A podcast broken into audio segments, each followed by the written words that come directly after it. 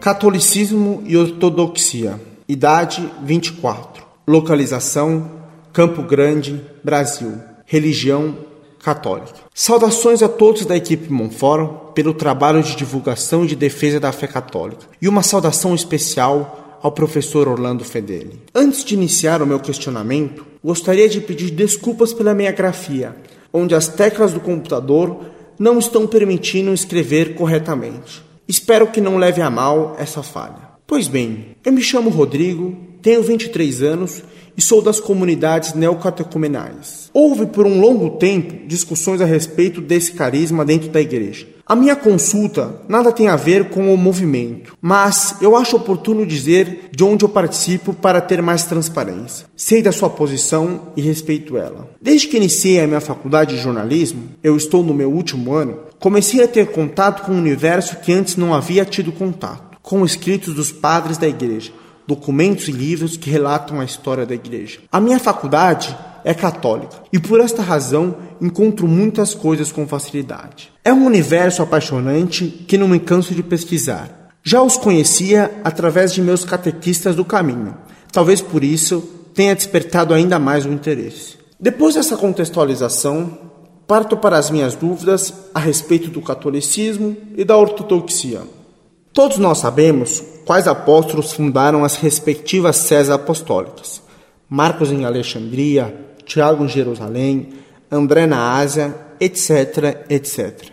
Num total de cinco patriarcados. Em meio às pesquisas, algo me chamou a atenção.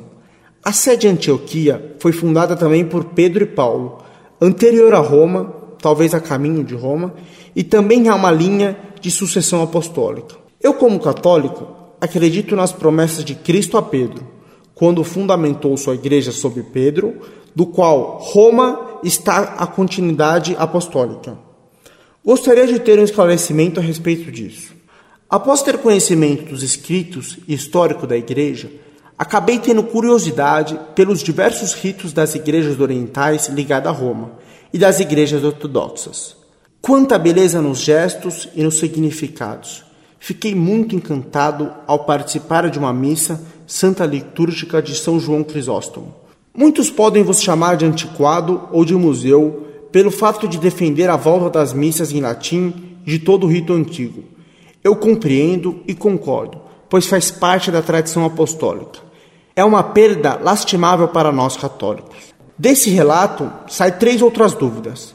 Por que há ministras da Eucaristia aos olhos da igreja orientais, isso é errado? Por que em nossas missas optaram pelo latim e não pelo grego, como nos outros patriarcados?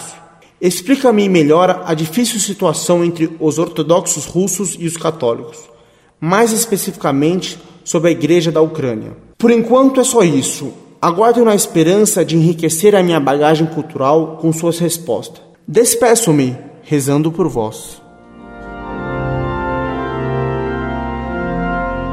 Muito prezado, salve Maria. Muito lhe agradeço as suas palavras de apoio ao nosso trabalho. E se agradeço muito, muito mais as aprecio pela lealdade inteira que você demonstrou em sua mensagem. Que Deus conserve sua alma nessa transparência católica, nada ocultando nem fingindo. Gostaria de ter um amigo em você, e espero que esta primeira troca de mensagens seja o início de uma longa amizade, embora eu esteja bem velho mas a esperança de viver não cessa, como minha esperança de continuar lutando por Deus e por sua Igreja.